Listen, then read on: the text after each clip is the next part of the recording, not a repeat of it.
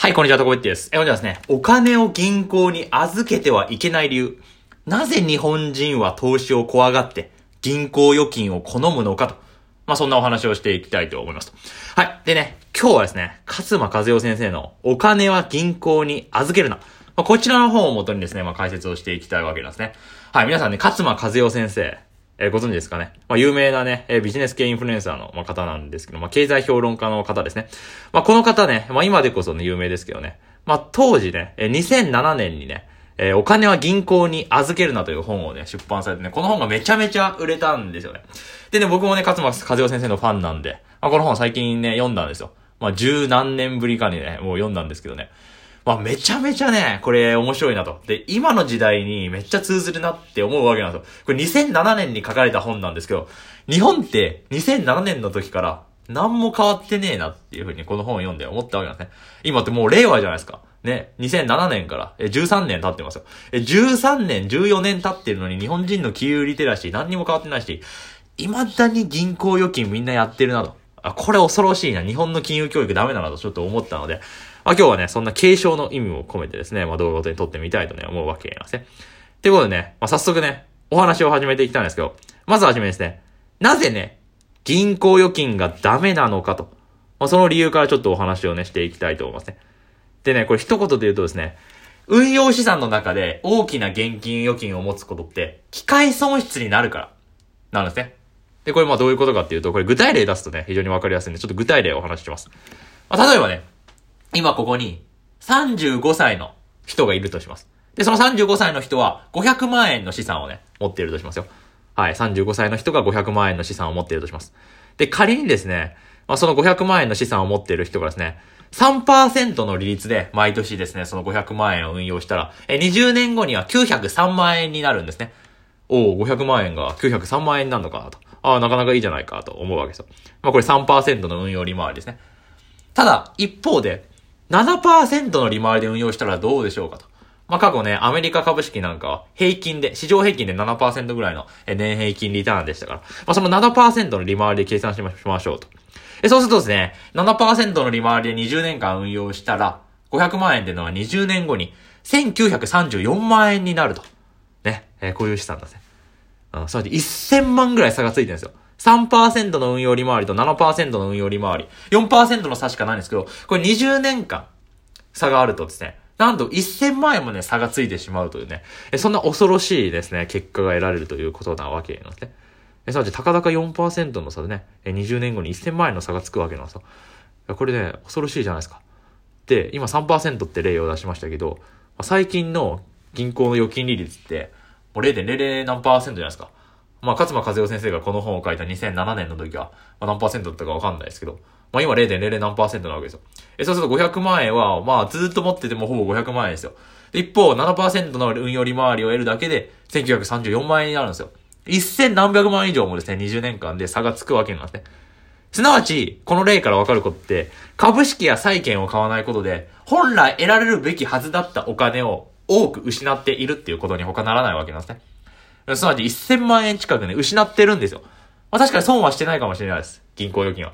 でも本来1000万円得られたはずなのに、その1000万円を銀行預金に預けることによって放棄してしまっているんですね。これめっちゃもったいないじゃないですかと。えー、いう話なんですね。だから機械損失というわけなんですね。はい。えー、ということでですね、まあ、1点目はですね、銀行預金を持つことは、まあ、確かに損はしないんだけれども、えー、20年、30年とか見て、大きな機械損失になるんですよ、と。得られたはずの1000万円をですね、失ってるんですよ、って。まあそういうお話になるわけですね。これは1点目の理由ですね。でね、次ね、勝間先生ね、まあ、面白い分析しておられて、これ今でも通ずる分析だなって思うんですけど、じゃあなんでね、日本人は株や債券とか、まあそういう金融投資を嫌がって、銀行預金が好きなのかと。まあその分析もしてて、これもね、すごい面白かった。多分今もね、多分同じだと思うんですよ。で、勝間先生ね、まあ大体ざっくり言ってね、理由3つをお話ししておられて、で、1点目が、まあ、人間は損をするのが嫌いっていうね、プロスペクト理論の話。まあこれ単純なところ、人間は損をするのが嫌い。で、二つ目がですね、長時間労働が原因だって言ってるんですね、勝間先生。ははなるほど。すなわち金融の勉強をする暇がないんですね。金融教育がちゃんとなされていない。これが二点目。で、三つ目がですね、これも面白いなと思うんですけど、え、日本人の資産の大半って生命保険、車、マイホームの住宅ローン。こういうので運用されてて、株や債券に回す余裕がないっていうところ。これ三つ目。これすごい面白いんですよね。うん。だからこれ一つ一つ喋っていきたいんですけどね。まあ一点目が人間は損をするのが怖い、嫌いっていう。まあこれがね、まず一つ目の理由として挙げられているわけなんですね。まあこれもね、プロスペクト理論っていうのがあるんですけど、まあプロスペクト理論って何かっていうと、まあざっくりね、めっちゃわかりやすく言うと、例えば1年間で50万円得する喜びより、1年間で50万円損する悲しみの方が大きいっていう。まあ、簡単に言うとこういう理屈なわけなんですね。え、すなわち人間って、株で30万儲かるより、株で30万損する方が、悲しみがでかいんですよね。だから人間って損に耐えられないんですよ。で、得するより損する方が怖いんですよね、人間で。まあ、簡単に言うとこれがプロスペクト理論になるわけですけど、え、すなわち、だからこそですね、まあ、日本人っていうのは、まあ、株とか債券とかって、あ、ぶっちゃけ得する年もね、ありますけど、損する年はめっちゃ損しますからね。例えば最近だったらコロナショックとか、えー、リーマンショックとかめっちゃ損したわけですよ。で、損するとめっちゃ感情にね、起伏が出ちゃうんですよ。悲しみがめっちゃでかくなっちゃうんですよ。うわーってなって。うわ、こんな、いや、株式とかやりたくなかった、みたいな。ふうになっちゃう。だからそういうの嫌だから、日本人は絶対損する可能性のない銀行預金を、まあ、転んでいるんですよって。まあそういうね、お話なわけなんですね。まあただね、世界中の人は、このプロスペクト理論があったとしても、みんな投資してるわけですか？例えばアメリカ人とかだったらちゃんと投資してるし、え、ウォール街のですね、え、リーマンショックの時に、えー、アメリカ人は、まあ、そんなにね、株をね、売っ払っちゃった人ってのは少なかったらしいんですね。え、日本人って、まあ、投資をしてる人であっても、まあ、リーマンショックの時に株をね、売っ払っちゃった人が多かったらしいんですよ。でもアメリカ人はそんなに売っ払わなくて、で、その後の値上がり益を享受できたってお話なんですけど、あ、それなんでなの？ってお話なんですよね。で、なんでかっていうと日本だと金融教育が足りていないと。で、損する可能性がない現金預金が一番安全だと思い込んでると。つまり勉強しない。投資リテラシーがないのが日本人の問題だって言ってるわけですね。まあ、すなわちちゃんと勉強してれば、10年、20年とか経てば、株や債券の方がお得ってことが、はっきり理屈で理解できていれば、別にね、一時的に暴落してね、損してようがですね、あそんなにね、悲しい気持ちになることはないんですよ。ああ、なんか今下がってんなーって言って、あ、20年後まあどうせ上がるしな、むしろ今買い場じゃないか、みたいな。まあ、こういうふうな考えになるわけですよ。しっかりと勉強していれば。でも日本人で勉強していないんで、まあ投資はギャンブルだとか、投資は損してしまうとか思ってるから、だから銀行預金に預けてるって、ね、そういう話なわけなんですね。まあね、僕の知り合いのね、めっちゃ優秀なコンサルタントの人いるんですけどね、その人ですらね、投資はギャンブルだって言ってるんですよね。投資はギャンブルだから俺はやらないと。言ってるんですよ。そのレベルなんですよね。ちなみにその人投資はギャンブルだって言って投資はやらないくせに、なぜかパチンコとかのギャンブルをやるっていうね、よくわからない理屈を並べ立てているんですけどね。まあ結局その人ギャンブルでめっちゃ損してるんですけど、まあそういう風になぜか投資はギャンブルだってね、みんな言って投資は経営する割に、宝くじとかパチンコとかね、まあ、損する可能性が高いやつをやってみんな損してるんですよね、日本人で。で、それなんでかっていうと勉強しないからで、これ二つ目の理由なんですけど、長時間労働によって、金融の勉強をする暇がないから、考える時間がないから。っていう風に勝間先生おっしゃっているんですね。で、これ未だにそうですよね。確かに最近リモートワーク普及しましたけど、まあ未だに長時間労働っていうのはこれ日本人はびこってますから。だから金融の勉強する暇がないわけですよ。で、仮に時間ができたとしても、勉強しないですよね。っていうお話なわけなんですね。なので、まあちゃんと勉強しましょうってお話なわけですよ。で、最後ね、三つ目の理由が、日本人の資産の大半で、生命保険、車、マイホーム用の住宅ローンで運用されると。これ非常に歪なポートフォリオですよって勝間先生おっしゃってて。いや、これもね、間違いならないなってね、思うわけなんですよね。えー、だってね、僕のね、知り合いのね、荒さなんですけど、の人たちね、まあ結構今、マイホームとか、マンションとか買う人多いんですけどね、まあめっちゃ住宅ローンを組むんですよね。で、自分の資産の大半を不動産の住宅ローンで占めちゃったりするわけなんですね。で、それってめっちゃ歪なポートフォリオじゃないですかってところなわけですよ。まあ、その他と生命保険にね、多額にお金をね、支払ってる人いますよ。しかも独身で。まあ、そんないらねえだろって思うんですけど、まあ、そういうふうに生命保険とか不動産の住宅ローンとかにすげえ金払っちゃって、で、株式とか債券に、まあ、回さないんですよね。だから全体のね、ポートフォリオ、自分の資産のポートフォリオをですね、えうまくねですね、えー、分散させてですね、えしっかり構築するのが重要なのに、日本人ってそういうね、ことを分かってないから、まあ、住宅ローンで、えー、大半の自分のね、金融資産の大半を不動産にしちゃったりとか、大半を車にしちゃったり、大半を生命保険にしちゃったりするからですね。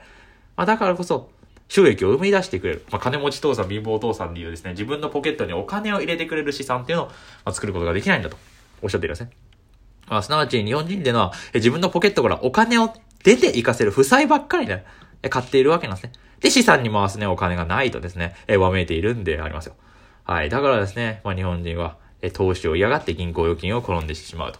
まあそういう話になるんですね。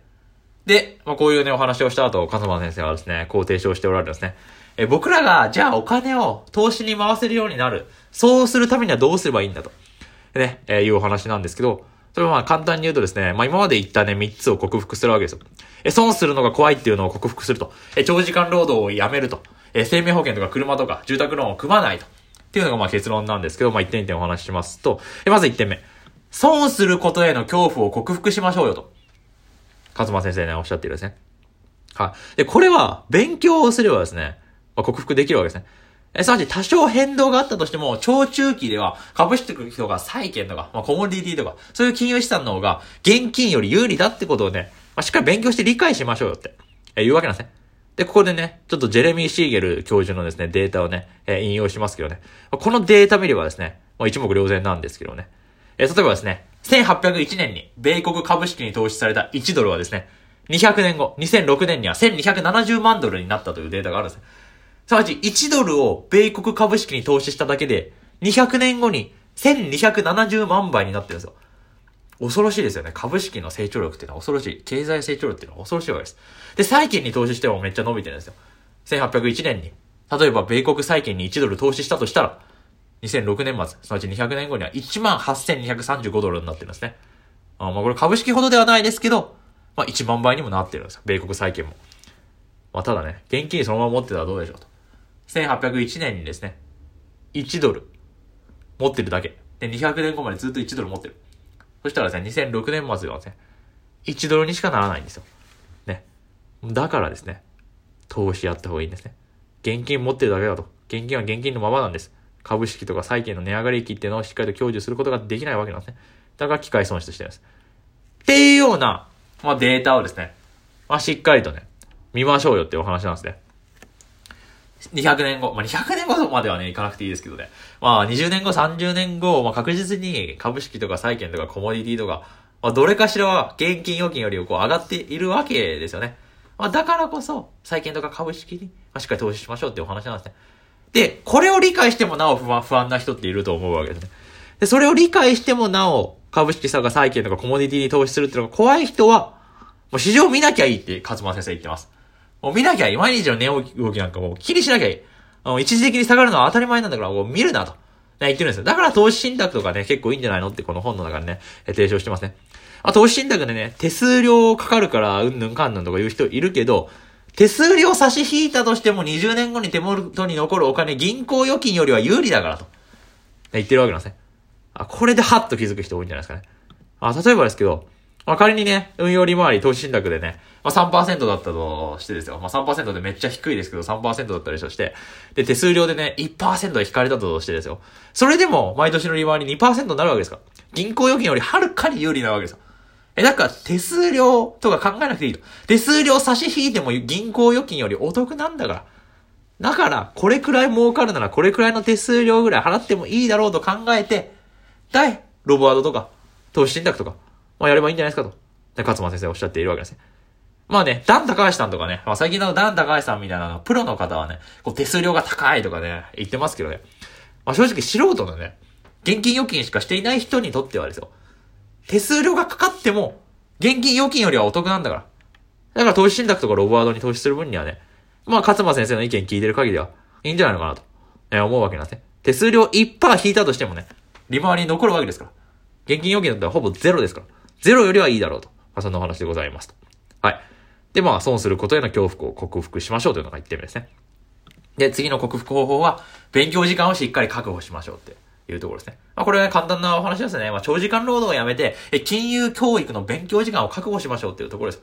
まあ、最近リモートワーク増えてきてますからね、もう結構勉強時間確保できるかなって思うんですけど、まあ、それでもね、リモートワークできないとか、勉強時間ないって人は、まあ、転職をするとか、キャリアアップするとかして、で、なんとかね、時間を確保してですね、え、勉強する時間を確保しましょうと。まあ、そんなお話でございます。まあ、これについてはね、え、僕の本チャンネル、YouTube チャンネルですね。僕のタコペッティっていうね、YouTube チャンネルでね、まあ、時間を確保する方法とか、働き方みたいなお話はしてますんで、まあ、興味ある方はそっちもね、え、ご参考にしていただければと思いますと。